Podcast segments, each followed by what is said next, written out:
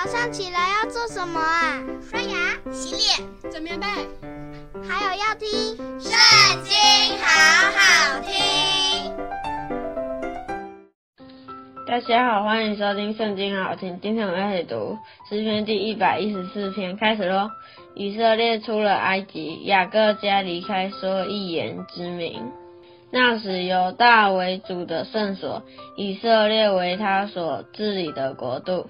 沧海看见就奔逃，约旦河也倒流。大山踊跃如公羊，小山跳舞如羊羔。沧海啊，你为何奔逃？约旦啊，你为何倒流？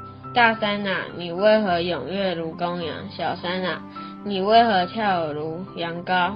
大地啊，你因见主的面，就是雅各神的面，便要震动。他叫磐石变为水池，叫坚持变为全员。今天读经的时间就到这里结束了，下次也要跟我们一起读经哦，拜拜。